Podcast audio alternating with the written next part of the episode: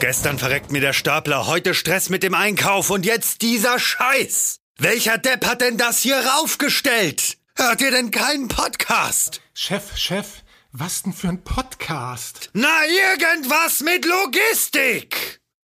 Irgendwas mit Logistik. Der Podcast mit nicht immer ganz wissenschaftlichen Themen. Rund um die spannende Welt der Logistik. Präsentiert von Andreas, Jens und Thomas.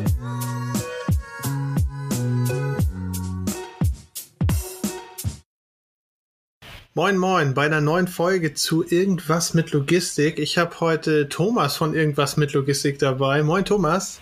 Ja, moin. Und ich habe noch einen Thomas dabei, nämlich Thomas von ProGlove. Moin, Thomas. Moin, Thomas. ja, hallo. Und wir haben, haben noch Aaron dabei, auch von ProGlove. Moin. Servus. Vielleicht, vielleicht jetzt, bevor wir uns zu sehr in der Namensproblematik verstricken, sag ich mal, vielleicht sagt ihr uns beide nochmal selber eure Namen und auch nochmal, wer dahinter steht und was eigentlich dahinter steht und insbesondere auch, was hinter ProGlove steht. Okay, cool. Ich bin Thomas Kirchner, einer der Gründer von ProGlove. Ähm, wir haben vor fünf Jahren inzwischen so einen kleinen intelligenten Handschuh erfunden, ähm, der vor allen Dingen für Werker in der Logistik und in der Produktion ähm, sehr gut ist. Ähm, haben die, ich habe die Firma gegründet mit ähm, äh, drei Freunden. Ähm, wir sind inzwischen ähm, 200 Leute, äh, unter anderem eben auch Aaron. Ähm, ich war da vier Jahre lang CEO. Äh, bin inzwischen habe ich das Management an deutlich kompetentere Menschen abgegeben ähm, und äh, freue mich einfach nur noch Gründer zu sein und überall zu helfen und mich überall einzumischen. Unter anderem auch, auch bei Aaron. mein Name ist Aaron Windmüller. Ich darf mich vertriebsseitig ähm, um unsere Schlüsselkunden im Bereich Transport und äh, Logistik kümmern. Ich habe bei ProGlove angefangen vor rund dreieinhalb Jahren das war gerade der Zeitpunkt, wo man das erste Produkt auf den Markt gebracht hat. So, ich dürfte die Historie von Progloff zumindest vertriebsseitig bis jetzt miterleben. Vielleicht mal da eine direkte Frage zur Historie. Ihr habt ja, ähm, du, du Thomas, hast das ja beschrieben als den kleinen intelligenten Handschuh. Ähm, was ist eigentlich das Produkt, wofür ProGlove steht, beziehungsweise was ihr habt? Worum geht's da eigentlich bei eurer ganzen Geschichte? Ähm, also was wir machen oder was wir damals erkannt haben, ähm, Paul, mein Mitgründer, der hat äh, bei BMW als Studentenjob ähm, Werksführung gemacht und hat da jeden Tag Besuchergruppen äh, hinzugefügt. Das kann man hier in München, da verdient man relativ viel Geld bei, ist ein ganz fantastischer Studentenjob. Ähm, und auf jeden Fall hat er gesehen, dass äh, der, die klassischen Werker unten am Band bei BMW, ähm, dass die eigentlich tausendmal am Tag denselben Handgriff machen. Also ja. gibt ganz viele Momente, wo die immer wieder das Gleiche machen und hat sich dann überlegt, okay, wenn ich diesen Handgriff irgendwo nur eine Sekunde spare, dann spare ich ja ganz viel Zeit über den Tag, weil der macht dann ja tausendmal den gleichen Handgriff. Mhm. Ähm, und es gab gleichzeitig einen großen Wettbewerb äh, von Intel, da ging es um Wearables. Und äh, dann kam er an einem Wochenende und meinte, ja, da ist ein Wettbewerb, da kann man 500.000 Dollar gewinnen, da machen wir jetzt mit. Ich habe da so eine Idee mit so einem Handschuh. Ähm, und eigentlich geht es am Ende deswegen um Effizienz. Ähm, wir haben quasi der klassische Werker im Moment muss alles dokumentieren, bevor er ähm, irgendwas in ein Auto einbaut. Ähm, Im Moment nimmt er so eine kleine Scanpistole, scannt irgendwas, guckt auf einen großen Screen, sieht da, okay, richtiges Teil, stellt die Scanpistole wieder weg, erst dann baut er das Teil irgendwie ein. Ähm, und wir haben im Grunde diese Scanpistole und dieses Feedback von dem Screen in den Handschuh gebaut. Also wir nehmen bei uns einfach den Handschuh, scannen, kriegen direkt ein Feedback, richtiges oder falsches Teil und ich kann weiterarbeiten. Das spart mir so drei bis vier Sekunden pro Dokumentation. Weil ich das aber tausendmal äh, pro Auto machen muss und ich ungefähr tausend Auto pro Tag baue in so einem klassischen BMW-Werk in drei Schichten, ist es halt tausend mal tausend mal drei bis vier Sekunden. Und ja. darum geht's. Deswegen mögen die uns, weil wir ganz viel Geld für die sparen. Aber äh, wie, wie, wie ist dieser Case eigentlich zustande gekommen? Beziehungsweise gerade in so einem, ja, so einem ähm, durch getakteten und auch durchoptimierten Umfeld wie Produktion und dann nochmal noch mal durchgetakteter und nochmal durchoptimierterer äh, um, ähm, Umgebung wie die Autoindustrie.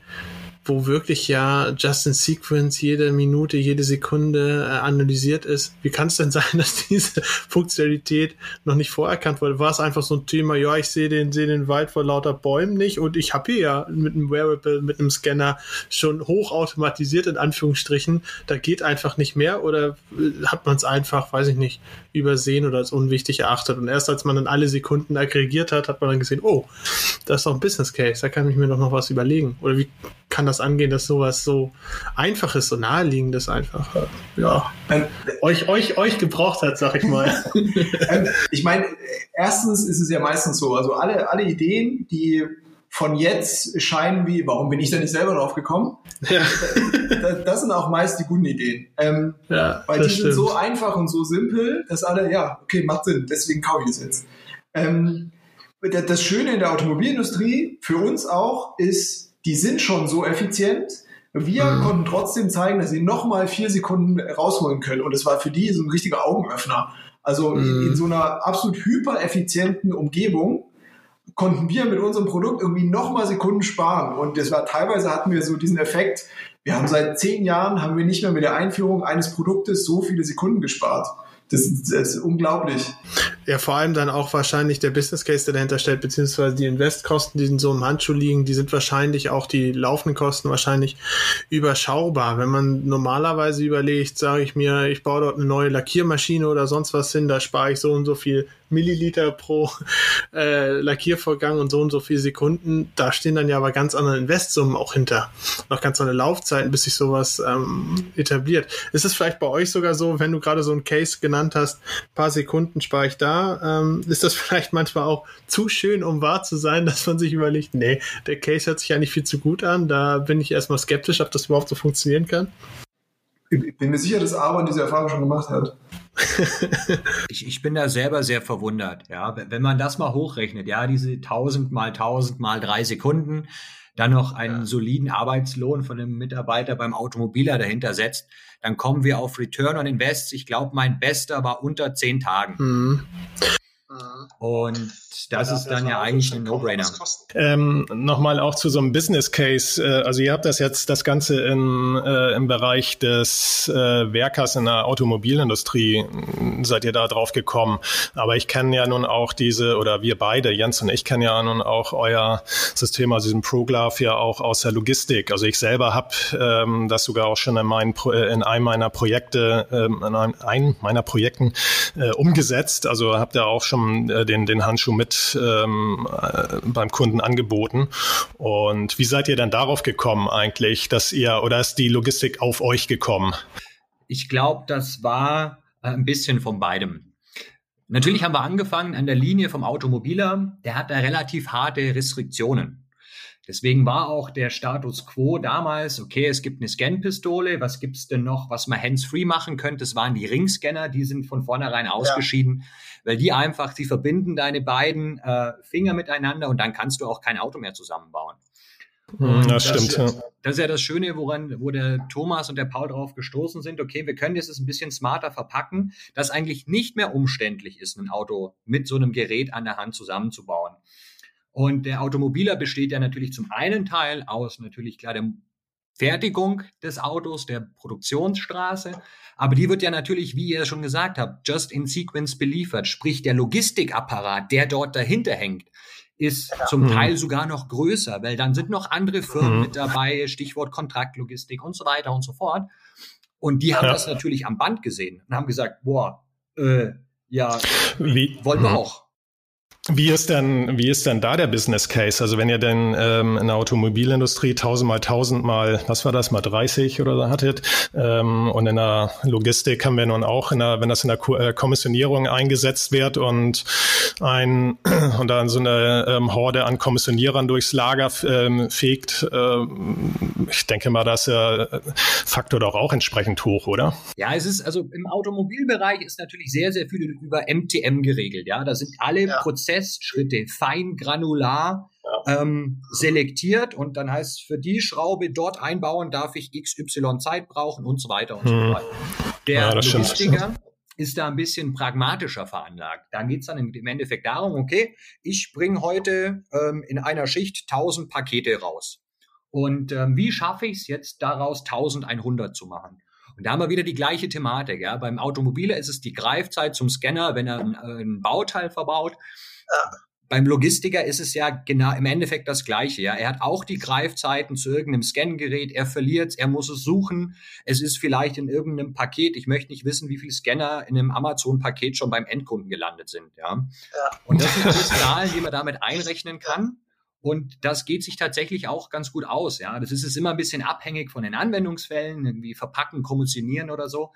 Da würde ich jetzt mal sagen, kommen wir auf irgendwo zwischen 5 und 30 Prozent an Einsparung.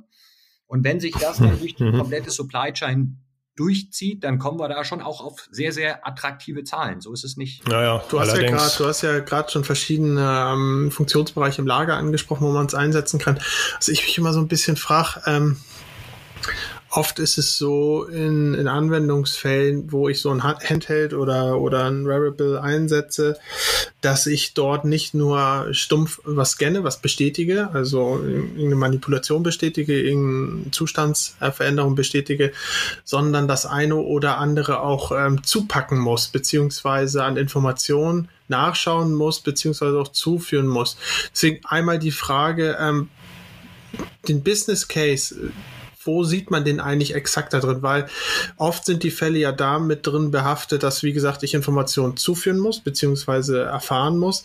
Oft ist es aber auch so, wenn ich an einem bestimmten Ort ganz viel, sag ich mal, nur stumpf scannen muss, gibt es ja auch noch die Alternative neben dem Handschuhscanner, den ihr anbietet, auch einen stationären Scanner auf irgendeine Art und Weise dort ähm, zu positionieren. Also, wo in diesem, diesem Feld seht ihr eigentlich das große Potenzial dann für den Handschuh? Das ist tatsächlich genau die Nische, ähm, was so einer meiner Haupttätigkeiten bei ProGlove ist, ja, den Leuten in der Logistik die Nische zu erklären, wo wir gut sind. Wenn wir jetzt mal einen statischen Arbeitsplatz nehmen, eine Verpackungsstation, ähm, da kann man auch einen statischen Scanner verbauen. Ja, das kostet einen Bruchteil von unserer Lösung. Jetzt ist es aber so, ähm, es gibt natürlich auch Waren, die kann man nicht einfach so unter einem Scanner mal durchziehen. Ja, wenn wir jetzt zum mhm. Beispiel an einen Rasenmäher denken oder an ein Bügelbrett, da stoßen dann die statischen ja. Scanner an ihre Grenzen. Und das sind genau unsere Paradedisziplinen. Ja, die Arbeitsplätze, wo es einfach um große, schwere Ware geht, die mit beiden Händen bewegt werden muss und wo auch kein statischer Scanner ähm, funktionieren wird. Hm, was ist denn da, wenn du das gerade so ansprichst, auch so, so große Artikel, die er nun bewegt? Ich sag mal so, dass ähm, die kleine, äh, was auch immer, CD oder ähm, was auch immer aus dem Fachbodenregal gegriffen wird, ist natürlich äh, relativ einfach zu greifen, aber auch gerade das Große, das macht natürlich ein ähm, Problem. So, jetzt hat der Werker äh, oder der, der Kommissionierer hat dann ein, hat dann diesen Handschuh an. Handschuhe sind ja schon mal eigentlich eine gute Sache im Kommissionieren äh, sind seine Hände geschützt. Aber jetzt hat er da diesen Scanner oben drauf. Ähm, wie behindert das den, äh, den Mitarbeiter bei seiner Arbeit? Ähm, was sind da so eure Erfahrungen ähm, aus, der, aus der Praxis heraus? Wie sind da so die, die Rückmeldungen der, ähm, der Mitarbeiter? Behindert das sehr stark oder nur wenig oder sagen die, merke ich überhaupt nicht? Ähm, wir haben eigentlich also das Spannende bei uns ist ja, dass wir, unser Nutzer ist nicht gleich unser Käufer. Also okay. der, der uns das Geld gibt, ist ja nicht der, der es am Ende trägt. Was total spannend ja, ist als, als, als, Unternehmer. Ähm, mhm. Und wir haben vom Werker, und deswegen fokussieren wir uns schon immer erstmal auf den Werker. Weil wenn der Werker es nicht tragen will, kann es noch so viel Geld sparen, dann funktioniert es nicht. Diese alle Logistiksysteme, wenn der Werker nicht will, dann funktioniert es einfach nicht. Deswegen ja, steht, genau. der, steht, der, Werker bei uns immer im Zentrum von allem, was wir tun.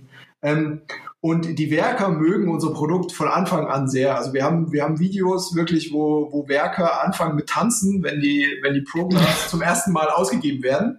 Ähm, einfach okay. nur, weil sie sich cool fühlen. Also sie fühlen sich enabled. Da ist neue Technologie. Ich habe hier so einen, so einen äh, Ironman-Handschuh plötzlich an der Hand. ja. das, das Feedback vom Werker grundsätzlich ist immer erstmal sehr, sehr positiv. Ähm, mhm. in, in, wirklich in der klassischen Benutzung stört es eigentlich nicht viel. Also und wir reden da so von Use Cases wie bei Ikea zum Beispiel, wo ich wirklich, ja. damit sich das auch jeder vorstellen kann, ähm, so wie man bei Ikea quasi selber diese Möbel da aus dem Regal rausholen muss, bevor man bezahlt. Genau das sind so ganz klassische Use Cases, die wir auch machen. Da braucht man einfach beide Hände. Ähm, mhm. Und die Werker zum Beispiel, die sagen, es stört sie überhaupt nicht. Sie müssen eh Handschuh tragen, ob da jetzt dieses kleine Kästchen auf der, auf der Handrücken ist oder nicht, ist bei diesen ja. großen Möbeln eigentlich relativ egal. Es gibt sicher Use Cases, wo, wo ich zum Beispiel im Auto in so kleine Hohlräume reingreifen muss. Ähm, und da ist manchmal ein Use Case dabei, wo wir sagen, ja, okay, da kann das schon stören und da gibt uns der, Feed, äh, der Werker aber auch Feedback. Ähm, mhm. Was wir dann zum Beispiel gemacht haben, wir haben so ein kleines, ähm, so ein bisschen wie so ein Skipass quasi. Ähm, das heißt bei uns, äh, das heißt nicht Zipper, wie heißt es aber? das ist, das ist der Prograph Real. Prograph Real. Ähm, ähm, quasi, den, den trage ich am Gürtel und ist wie in so ein Skipass, ist der, der kleine Scanner dann eingeklippt. Ähm, und ah, wenn ich scannen will, nehme ich es quasi vom Gürtel, scanne irgendwas und gehe wieder zurück. Und dann kann mhm. ich quasi da reingreifen. Also deswegen auch mhm. dafür finden wir dann Lösungen. Aber der Werker und wie, was er machen muss, steht bei uns immer im Zentrum. Wir bauen eigentlich nur mhm. den Werker rundherum. Ja, ich denke ja. auch, ich denke auch, wenn man es mal mit Alternativen vergleicht, ich, ich, das ist jetzt eine subjektive Meinung, aber ich finde zum Beispiel Pick by Voice ganz, ganz, ganz, ganz unangenehm, damit zu arbeiten. Ähm, auch, auch Pick by Vision finde ich deutlich, deutlich in Anführungsstrichen ja, einengender und gewöhnungsbedürftiger als ein Handschuh. Und wenn man dann das mit Handhelds vergleicht, sei es jetzt der Ring, sei es jetzt der Scanner, ist es auch da deutlich angenehmer, diesen Handschuh zu tragen. Also ich hatte den auch schon ein paar Mal an, muss ich mich auch mal outen und ich fand es immer sehr, sehr angenehm und ähm, gerade das Beispiel, was ihr auch genannt habt, bei diesem Zweimann-Handling ist absolut sinnvoll. Gerade dort ist es auch immer ein Thema, wenn man über Arbeitsplätze generell spricht oder über Infopunkte, wo man irgendwas am Status machen soll, sei es jetzt Kommissionierung auf dem, auf dem Transportmittel rüber buchen, sei es jetzt im Packbereich, dort ähm, vom Platz und verpacken und so weiter. Das ist alles immer nicht so statisch und stationär handelbar wie bei einer Kleinteileabwicklung.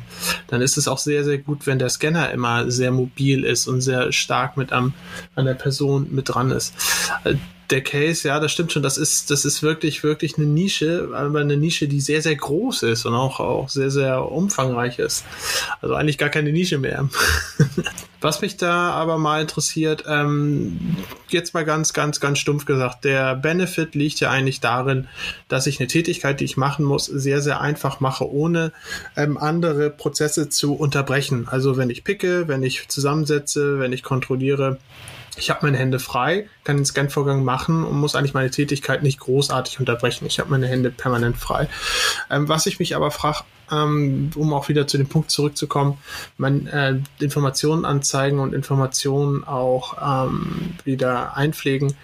Warum hat man sich dort eigentlich so von dem ganz klassischen, ja, von dem ganz klassischen Handheld-Thema Display verabschiedet und hat das so super, super einfach am Anfang gemacht? Einfach, um das als ersten Schritt sehr, sehr einfach zu haben? Oder habt ihr gar nicht die Notwendigkeit gesehen, dort mit Displays zu arbeiten? Oder war das, wie gesagt, etwas, das war auch einfach von der Produktion getrieben? Da bräuchte ich an der Stelle auch einfach kein Display. Wo, wo liegt da so der Grund? Du meinst so die großen Displays, die. Ähm ja, generell, also über, überhaupt ähm, Displays mit, ja, ob sie jetzt groß, klein oder mittel sind. Naja, gerade gerade im, im Kommissionierbereich ist es ja auch erforderlich, dass ich irgendwo eine Kommissionierliste habe und dann, äh, dass ich halt zu dem nächsten äh, Kommissionierplatz hin navigiert werde. Und äh, da muss man ja, müsste man dann ja theoretisch immer noch mit einer, entweder mit einem Ausdruck, ähm, also mit einem Papier arbeiten oder eben, ja, oder so wie Jens sagt, äh, mit einem Display oder äh, wo auch immer das Display dann hängt. Ob es am Arm befestigt ist oder am Kommissionierwagen? Die Displays haben bei uns eine, eine lange und lustige Geschichte. Ähm, der allererste Prototyp, den wir gebaut haben damals, war ein alten iPod, den wir auf dem Handrücken ja. geklebt haben. Und ja. auf diesem iPod lief im Grunde ein PDF und damit sind wir zu BMW gelaufen und haben gesagt, wir haben einen intelligenten Handschuh erfunden, was würdet ihr denn damit machen? Deswegen im, allerersten Prototyp war ein Display ja. drin. Ähm, deswegen ja. uns war schon immer klar, dass es äh, um komplexere Informationen geht. Also es geht eben nicht nur darum, irgendwie zu piepen, ähm, sondern eigentlich geht es darum, äh, hole zwölf Artikel davon und bring sie von dem äh, Lagerplatz zu dem Lagerplatz. Ähm, weil man aber eben ein Startup ist, kann man am Anfang nicht immer alles machen. Also es war einfach eine, eine, hohe Komplexität. Man geht rein mit einem Produkt, was 30 Features hat und glaubt natürlich, dass man das hinkriegt. Mhm. Ähm, und dann testet man und man wird sich irgendwann bewusst, dass man eigentlich nur zwei Sachen im ersten Schritt richtig gut bauen kann. Ähm, und dann muss man ganz viele Features wegstreichen. Und am Ende haben wir uns dafür entschieden, wir hatten auch am Anfang RFID drin, wir hatten alles drin. Ähm, ja, sehr gut. Das wäre nämlich, das wäre sogar eine meiner nächsten Fragen gewesen, was es außer des Scans noch an Kommunikation gibt. Über RFID können wir gleich noch reden, aber als Startup muss man quasi runterbrechen, Minimal Viable mhm. Product. Okay, das sind jetzt die, das eine Feature, was die Kunden wirklich wollen, ist Hands-Free Scanning. Ja. Damit fangen wir jetzt mal an. Das machen wir. Ähm, deswegen war das auch das erste Produkt, der Mark.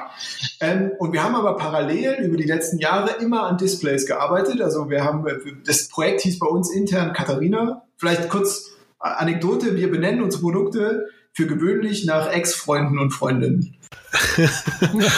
okay. Ich habe die, die Geschichte habe ich auch schon mal gehört. Ich habe die eigentlich für einen Hoax gehalten. Aber der, der, Marc, ähm, der Marc ist der Ex-Freund von unserer ersten Praktikantin gewesen. Ähm, ist eine meiner Ex-Freundinnen das kommt aus, aus dem Prototyping, dass man sich in, in Prototypen nicht verlieben sollte, weil es kommt danach in der nächsten Das ist ja. Auf jeden Fall haben wir parallel immer an Displays gearbeitet. Äh, das hieß bei uns Katharina und wir waren immer nicht, nicht so 100% glücklich. Wir haben viele Prototypen gebaut, wir haben die getestet. Wir haben auch viele Kunden, die testen das und die, es gab auch Kunden, die fanden das gut, manche fanden es nicht so gut. Auf jeden Fall haben wir uns nie so 100% entschieden, okay, das bauen wir jetzt, so können wir ein Display einbauen. Und tatsächlich erst ähm, vor ungefähr einem halben Jahr mhm. ähm, haben wir dann die Möglichkeit gesehen, okay, wir können einfach ein Display in den Markt bauen. Ähm, und das ist auch das Produkt, was wir jetzt Anfang des Jahres rausgebracht haben, eben der Markt Display. Das ist so, mhm. so ein kleines E-Ink-Display auf dem Markt drauf, wo es jetzt endlich auch ich ähm, komplexere Informationen anzeigen kann. Und wir bringen das gerade im Markt. Deswegen, uns waren die Displays von Anfang an klar, aber wir haben ja. ein bisschen länger gebraucht, ähm, um die wirklich ins Produkt zu integrieren. Und in der Zeit dazwischen, mhm. natürlich binden wir uns an ganz vielen ähm, äh, Smartphones an. Also es mhm. gibt, äh, Aaron, vielleicht willst du die Use Cases äh, kurz erklären, wo wir uns ganz typisch an den Android-Phone anbieten und wo das Android-Phone Vielleicht noch mal äh, kurz, bevor Aaron antwortet, noch mal eine Frage reingeworfen. Ähm, diese Ink, ähm, Inkjet-Displays, wie frei ähm, programmierbar sind die ähm, und was zeigen die an? Zeigen die immer nur das an, was ich gerade abgescannt habe? Oder gerade auch im Kommissionierbereich interessiert mich ja auch eigentlich der nächste Platz, also das, äh, der nächste Ort, wo ich hingehen muss. Ähm, kann man das auch äh, dort anzeigen? Grundsätzlich kann man da alles drauf anzeigen. Wir, wir haben gerade so ein internes Projekt, wir versuchen, mhm. äh, Mario World da drauf laufen zu lassen. Also ja, ja, ja. okay, okay. im Grunde kann man darauf alles machen. Ähm, wir versuchen den, ähm, den Kunden gewisse Templates mitzugeben weil ja. auf dem das, der Screen ist jetzt nicht unendlich groß und wir finden, es sollten nicht unendlich viele Informationen drauf sein. Dar nee, das stimmt. Ja. Darunter leiden ganz viele von diesen Geräten, dass die. Exakt, ja. Das ist ein super, super wichtiger Punkt, dass man da dann zu völlig überladen wird und dann das Wichtige. Das ist auch, wahrscheinlich begegnet euch das auch sehr oft, aber es ist tatsächlich auch so, gerade wenn man diesen Schritt geht, also nicht nur einen Prozess, einen Scan-Prozess optimiert mit eurer Lösung, sondern gerade auch diesen Prozess neu etabliert und eine, sag ich mal, Papierliste ähm, ablöst, ist es oft so, dass man diese, diese ähm, Masken, die man dort angezeigt kriegen soll, völlig überlädt in den ersten Schritten, weil man einfach das alles, was man immer schon da hatte, haben möchte, plus das, das, das, das und das. Aber ähm, man muss ich dann immer mal wieder fokussieren, was mache ich eigentlich gerade? Ich kommissioniere oder ich packe oder ähm, ich, ich bilde eine Palette und was brauche ich wirklich dafür und was lenkt mich nur ab und überlädt auch die ganze Sicht. Insofern ist es das ja gut, dass auch so super, super Faktor. Ja. Insofern ist es ja gut, das auch klein zu halten und so das Display. ja, das, ja, ist, hat das manchmal ist, Vorteile. Das ist, gar nicht, das ist gar nicht schlecht, weil man dann das äh, sozusagen von vornherein schon limitiert. Aber auch nochmal zurück zu dem, dem ähm, Smartphone-Use Case. Das würde mich echt mal interessieren, wie, wie ihr da interagiert habt zwischen dem Smartphone und den alten Mark, sag ich mal. Also hier ist es so, ich glaube, das, was auch gerade gesagt habt, das, das spiegelt so ein bisschen diese unsere Geschichte wieder, ja. Alles auf das Essentielle runter reduzieren, ja. Warum brauche ich in irgendeinem Scanner eine Akkulaufzeit von 35.000 Scans? Macht doch keiner, ja. Reicht doch eine Schicht. Und äh, so konnte man den Scanner reduzieren auf die Größe, die er jetzt hat. Und ähm, konkret auf deine Frage, was die Anwendungsfälle mit den Smartphones angeht. Also ich kann dir zumindest mal sagen, welche Anwendungsfälle nicht passen. Ja, weil wie gesagt, das Produkt ist jetzt raus seit zwei Monaten. Da sind wir selber noch ein bisschen im Lernen, wo wir gut oder wo wir schlecht sind. Ähm, also was wir damit im Kopf haben, es geht natürlich um diese sehr, sehr schlanken, gestreamlinten Prozesse. Wenn du viel Interaktionsmöglichkeiten mit irgendeinem Handy, mit irgendeinem WMS-System hast, dann bringt dir das nichts, weil dann hast du das Handy ja eh in der Hand. Ja, also wenn du äh, Umbuchungen ja. machst, ja, wenn du immer irgendwelche Stückzahlen ja. eingeben musst, dann ist dieser Benefit von Hands-Free ja, ja, schon wieder verpufft. Also sprich, gerade die super gestreamlinten Prozesse, ich sage es mal klassisch, kommissionieren, sequenzieren, sortieren und verpacken, sind wirklich super schlanke Prozesse. Da brauchst du die Information, zack, zack, auf deinem Handrücken, das geht dahin, so und so, bum, bum. Und scans ab, bestätigst du mit den Arbeitsschritt und weiter geht's. Ja. Also äh, wenn es heißt, Paletten vereinzeln und sagen, okay, ich habe jetzt 24 Stück von Paket A da und da hingebracht und muss dann dann auf, auf dem Handy oder auf irgendeinem Handheld eingeben, was tatsächlich passiert ist, das sind nicht die Prozesse, wo wir gut sind, sondern die wirklich schlank. Mhm. Ähm, ihr hattet vorhin schon mal, äh, Thomas hat das, glaube ich, vorhin schon mal ganz kurz angesprochen, dass ihr auch mal ähm, damals in der ersten Entwicklung habt ihr ja viel Features reingebaut, unter anderem auch RFID-Technologie und, und so weiter. Und dann habt ihr das wieder eigentlich alle, seid ihr wieder, habt ihr sozusagen eine Rolle rückwärts gemacht und habt nochmal alles ein bisschen ähm, ja, reduziert um äh, ähm, viele Features. Ähm, steht das denn nach wie vor noch im Raum, RF, äh, auch RFID-Technologie mit anzuwenden oder ist das komplett weg? Ja, genau. Oder generell, generell äh, anders, sag ich mal, zu interagieren als Scannen. Ja. Ich finde es super, super spannend. Ich hatte äh, vor nicht allzu langer Zeit einen Fall, ähm, wo es auch um Interaktion ähm, und Bestandsführung ging, aber Scannen war einfach ähm, von Anfang an aus dem Rennen. Mhm. Das hatte mehrere Gründe. Und ähm, da haben wir viel untersucht, was so andere Arten der Interaktion und auch Buchungsmöglichkeiten geht. Natürlich auch AFRD, aber es gibt ja noch viel, viel, viel, viel mehr.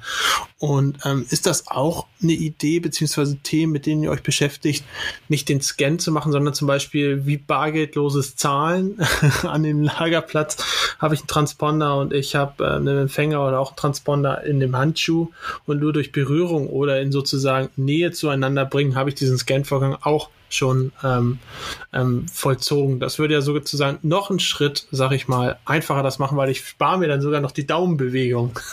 Ähm, vielleicht kurz AFID, aber wie du so schön sagst, AFID steht im Raum. AFID steht ja in der Logistikbranche seit 20 Jahren gefühlt im Raum. Ja. Ähm, Absolut. aber es steht da und geht nirgendwo hin. Ja, genau. genau. Ja. Ähm, deswegen, wir haben auch bei AVD immer das Gefühl, das reden immer viele drüber und es kommt so in Wellen, gerade reden wir wieder mehr drüber ähm, als vor noch zwei Jahren. Mhm. Und wir hoffen auch, dass es irgendwann mal sich durchsetzt. Wir sind da sehr, auch wieder, das ist so ein Startup-Gedanke, wir, wir können halt nicht fünf Produkte bauen, wir können am Ende uns nur auf wenige Produkte ähm, fokussieren.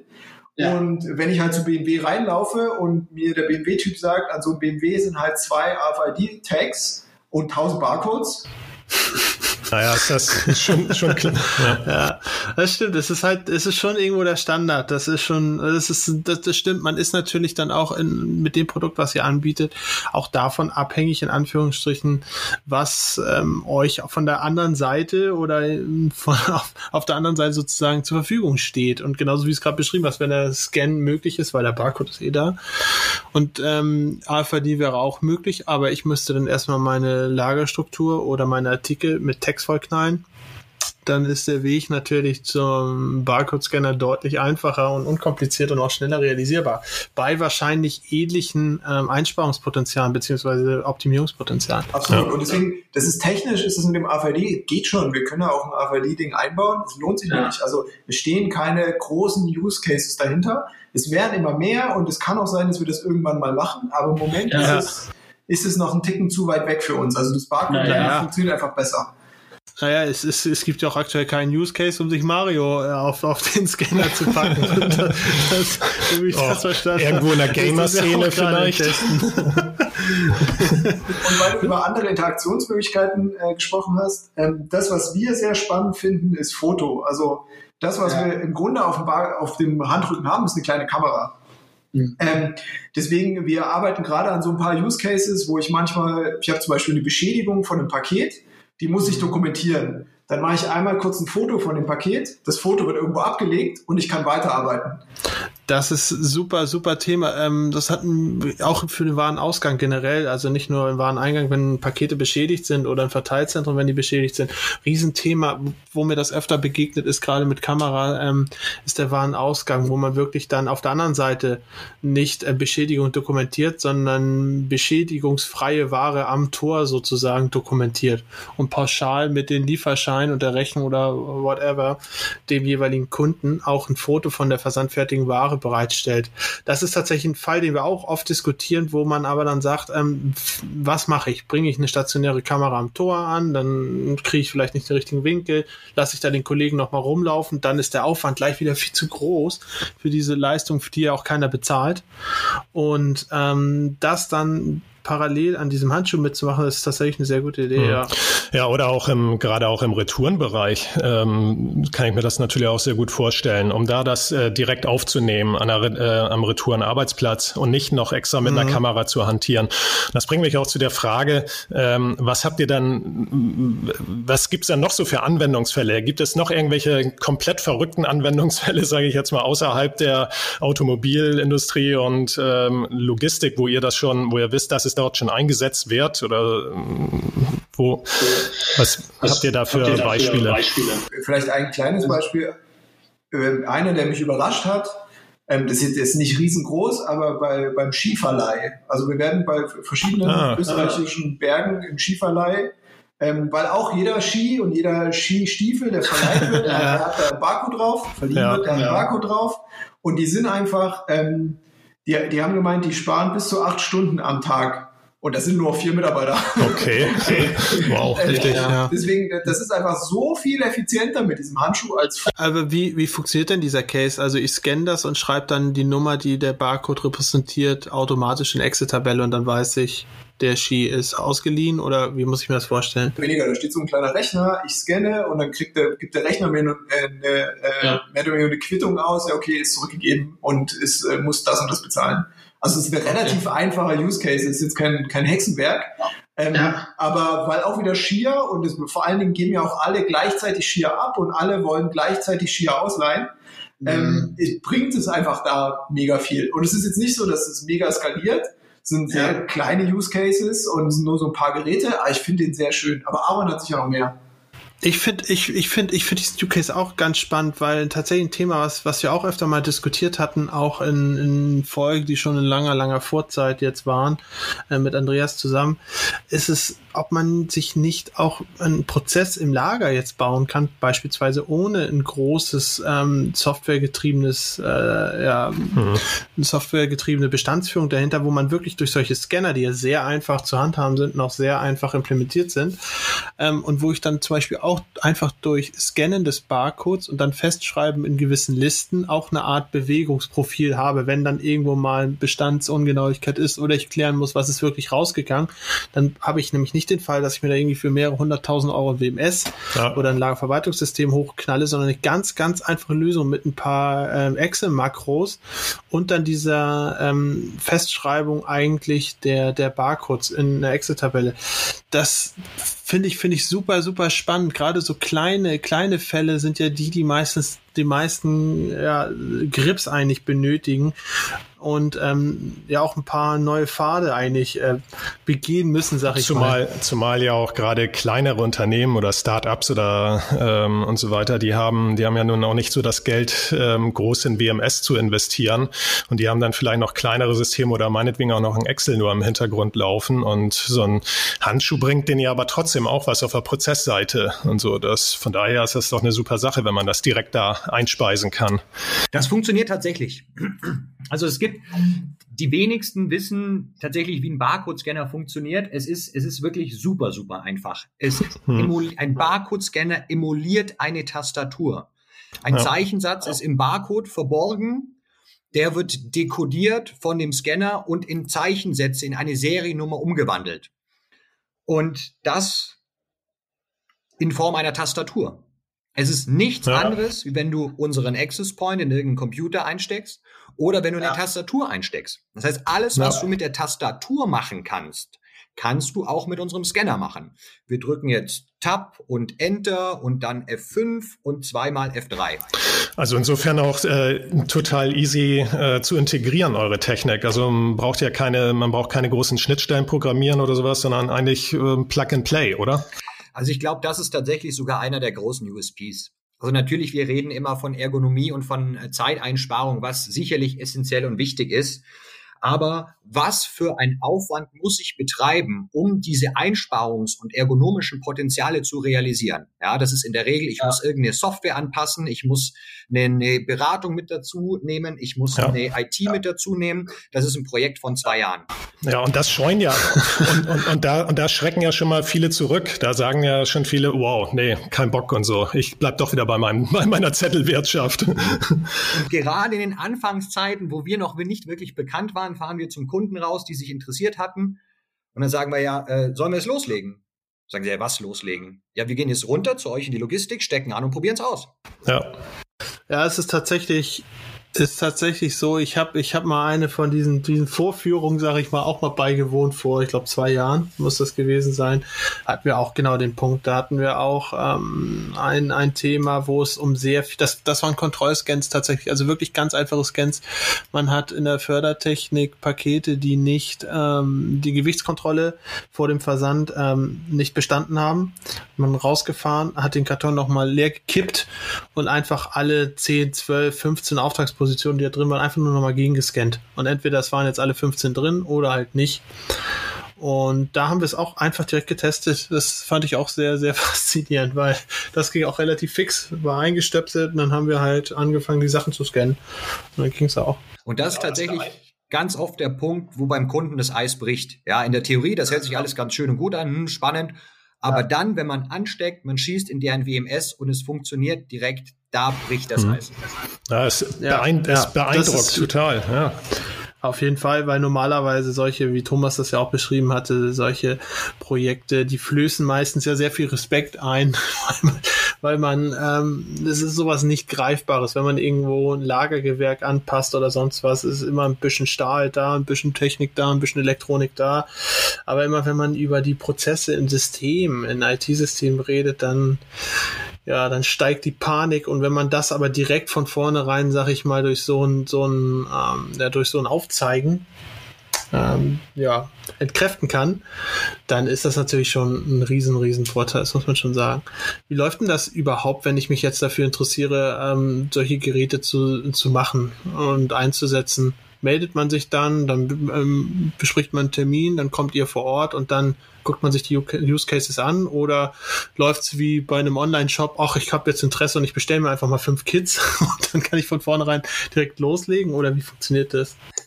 Das war ganz schön. Früher, wo ich angefangen habe, da gab es eine E-Mail-Adresse und das war founder at proglove.de. Die gingen alle bei Thomas kamen die E-Mails an. Thomas, ich möchte nicht wissen, wie viele E-Mails das am Tag waren. Ja, wir haben also vertriebsseitig, ich habe neu angefangen und ich habe am Tag bestimmt 10, 20 E-Mails bekommen.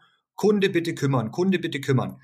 Das hat sich mittlerweile natürlich entwickelt. Ja, also ja. Ähm, ihr könnt natürlich immer noch gern an founder at Proglove schreiben.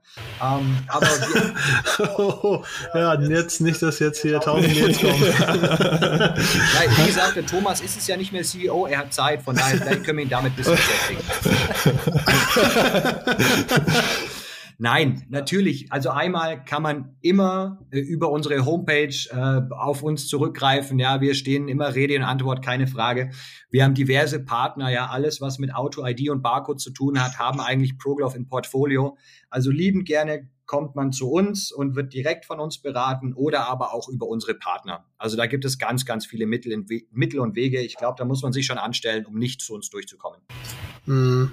Wie ist denn ähm, aktuell so der Ausblick, ähm, wenn wir uns mal überlegen, wir haben jetzt ja viel über den Anwendungsfall gesprochen, der ist sehr einfach, gleichzeitig super smart und eigentlich auch an vielen Stellen genau ja, das Bedürfnis, was da war, trifft. Ähm, ist das was, was man weiterentwickeln kann? Ist der Handschuh etwas, wo sich dann so eine richtige Produktpalette irgendwann entwickelt? Ist das eher was, was man dann von, von, sag ich mal, Generation zu Generation ein Stückchenweise verbessert? Oder hat man eher den Anspruch zu sagen, okay, wo sind eigentlich noch verschenkte Sekunden oder anstatt Sekunden verschenkte Meter oder verschenkte Zentimeter? Und man überlegt sich was ganz Freches Neues. Ähm, wo geht da eigentlich so ein bisschen die Reise hin?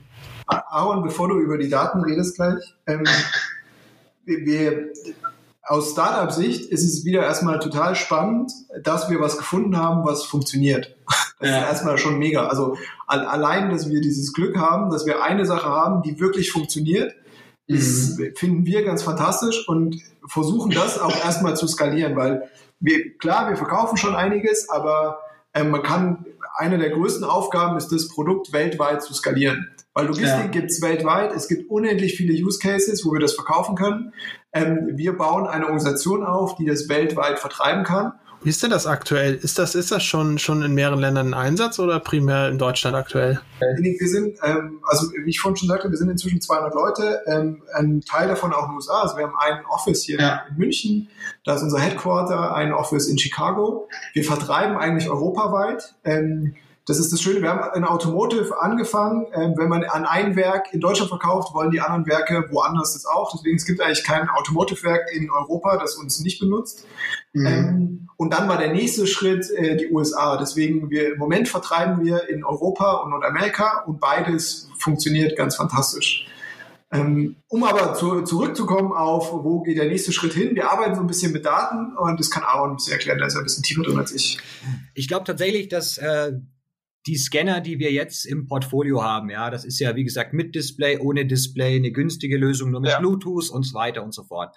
Das sind ganz, ganz tolle Plattformen, wo man darauf aufbauen kann. Also einmal natürlich das Thema Big Data, ja, diese Sau wird durch jedes Dorf getrieben. Ich versuche das mal an einem sehr plakativen Beispiel zu erklären, wie wir glauben, dass wir Daten für uns nutzen können und natürlich insbesondere für den Kunden. Ähm, es ist so, das Auslösen eines Scans dauert mal weniger lang und mal etwas länger. Also wie lang wird der Knopf gedrückt? Das können wir mitschreiben und wenn wir das über ein gesamtes Lager spannen, können wir einem Prozessverantwortlichen sagen, pass auf, an Lagerplatz A, B und C ähm, hast du im Durchschnitt 50 Prozent länger gebraucht, diesen Barcode zu erfassen. Ja, das können wir ganz easy aufgrund der Daten rausbekommen. Dann kann sich der Prozessmänner auf den Weg machen und schaut sich genau diese Lagerplätze an und sieht dann, oh, okay, die Barcodes der Zulieferer sind zum Beispiel defekt, problematisch oder haben einen schlechten Kontrast. Lieber Zulieferer, bitte können wir daran arbeiten. Oder einer ist dann mit dem Gabelstapler dagegen geschrammt, hat den Barcode zerstört und seitdem braucht der Mitarbeiter, der aus diesem Lagerplatz immer kommissioniert, äh, 15 Sekunden länger.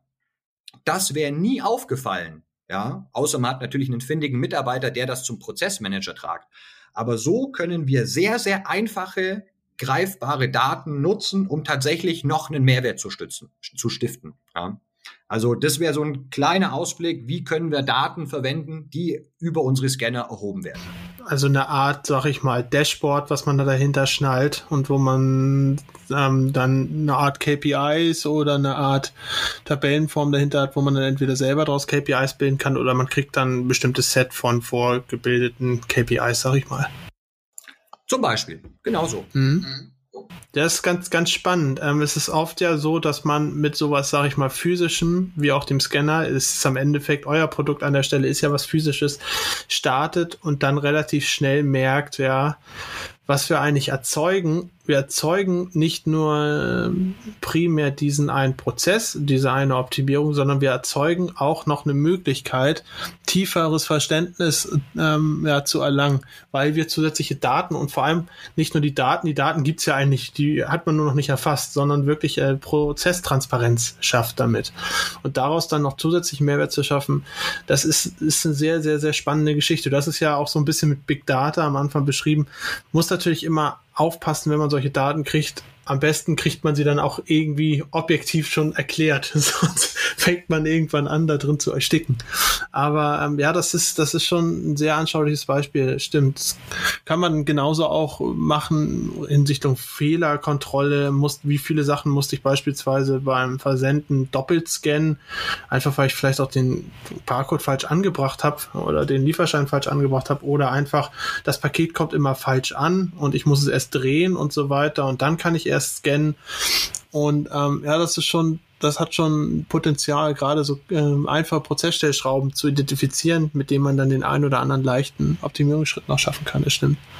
Exakt, ja. Oder dann auch, um das Thema von vorne nochmal aufzugreifen, dieses Thema ähm, der Fotofunktionalität. Ja, also gerade im Lebensmittelbereich, da gibt's mindestens Haltbarkeitsdaten, da gibt's sehr, sehr wichtige Informationen, die abgegriffen werden müssen. Ähm, macht ein Foto von irgendeinem Label, eine AI sitzt dahinter, ja, wertet die Bilder aus und kann genau sagen, hey, bitte das und das Produkte muss jetzt in ja. den Verkauf, damit wir das MHD ähm, nicht überschreiten. Das ist, das ist, das ist ja, das stimmt. Das ist aber immer so ein Thema, da fehlt mir, das habe ich schon öfter mal, mal äh, von mir gegeben, irgendwie rein verständnisseitig fehlt mir so der letzte Schritt wirklich zu verstehen, wie kann ein Programm ein Foto verstehen und, und verstehen, dass hier ist nicht nur irgendwie eine Farb, äh, ein Farbkleck, sondern das ist ein MHD-Datum. Das ist das nicht etwas, was eine hohe Komplexität dann im Hintergrund ähm, verlangt und wiederum dann auch das Produkt zwangsläufig sehr teuer machen würde? wenn man dort mit einer Fotoerkennung arbeitet? Diese, diese Fotoalgorithmen sind tatsächlich also die, erstens werden die immer besser, zweitens sind die teilweise auch schon frei zugänglich. Also diese Algorithmen sind gar nicht so komplex, wie man sich das vorstellt. Da mhm. wird, da wird einfach nur quasi, da guckt man sich ein Bild an und man will wissen, ist da ein Hund drauf oder nicht. Und dann sitzt einer da und sagt, da ist ein Hund drauf und da nicht. Und das macht man einfach so lang, bis der Algorithmus das gelernt hat. Deswegen, das ist gar nicht so komplex am Ende. Ähm, die, und diese, die, diese, diese Algorithmen werden auch quasi, wenn die einmal existieren, muss man die nicht immer wieder neu schreiben, sondern die werden einfach nur angelernt. Und das ist auch der große Vorteil bei uns, wenn wir in einem Use Case gehen, dann wird ja da tausendmal am Tag gescannt. Das heißt, ich kann tausend Fotos am Tag machen. Ähm, das heißt, ich kann mit tausend Fotos am Tag lernen. Und tausend Fotos am Tag sind schon mal viel. Ähm, deswegen, ich kann einfach in ein, zwei Wochen den Algorithmus eigentlich ganz hervorragend ähm, trainieren, weil ich so viele Bilder und so viel Daten ah, okay, habe. das heißt, ich würde sozusagen mit dem klassischen Fall scannen und den Barcode dahinter sozusagen gleichzeitig damit produktiv gehen und gleichzeitig so dann den Algorithmus anlernen. Und wenn der dann irgendwann wirklich diese speziellen Güter, diese speziellen Artikel und diese speziellen Verhältnisse, die vor Ort sind, Lichtverhältnisse oder was auch immer, ähm, der darauf basierend das verstanden hat, was dort abgewickelt wird, der Algorithmus, dann kann ich dort dann auch rüber switchen und mit der Fotoerkennung arbeiten. Wird für so ein Lern, für so einen Lernprozess werden dann da, ähm, sag ich mal, zwei Systeme gleichzeitig auf den Handschuh raufgepackt, also der Barcode-Scanner und die Kamera, oder macht ihr mit der Kamera nur die Barcode-Scannung und das Foto wird ähm, ja quasi im Hintergrund mit aufgenommen? Da, da gibt es verschiedene Sachen. Also grundsätzlich, das sind alles Prototypen, an denen wir arbeiten. Da ist es jetzt noch nichts, ah, okay. so, was so richtig live ist. Ähm, mhm. Grundsätzlich können wir die Fotofunktion an sich, also dass ich einfach nur ein Foto zur Dokumentation mache, das geht schon, das kann auch, äh, kann auch jeder benutzen. Ähm, und das ist aber ein unterschiedlicher Prozess, auch von der Handhabung. Also jetzt mache ich ein Foto, jetzt mache ich einen Scan. In diesen Lernprototypen, da machen wir tatsächlich das alles gleichzeitig. Das ist nicht so komplex, mhm. das geht schon. Ja, okay ja, also das, das, das war zum Abschluss auf jeden Fall nochmal ein spannender Ausblick, weil das ganze Thema Fotoerkennung, ja.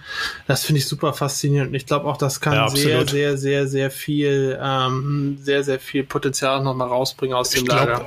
Ich glaube, das öffnet nochmal viel mehr Bereiche auch und absolut. Auf jeden ja. Fall danke auch für den Ausblick und danke auch für alle Ausblicke, die ihr uns davor gegeben habt, Thomas und ähm, Aaron. Auf jeden Fall äh, danke für das Gespräch, fand ich super spannend und und ähm, ja, hoffentlich gibt es den kleinen Handschuh noch sehr lange. Vielen Dank für die Einladung. Ähm, hat uns gefreut. Ja. Ja, grandios, dass wir dabei sein dürfen. Gerne, gerne. Und vielleicht ja irgendwann auch noch ein zweites Mal, wenn dann die, die, die Fotoerkennung kommt. Wir sind für alle Schandtaten bereit. ja, dann Alles noch. Bis dann. Ciao, ciao. Bis dann. Tschüss. Ciao, ciao.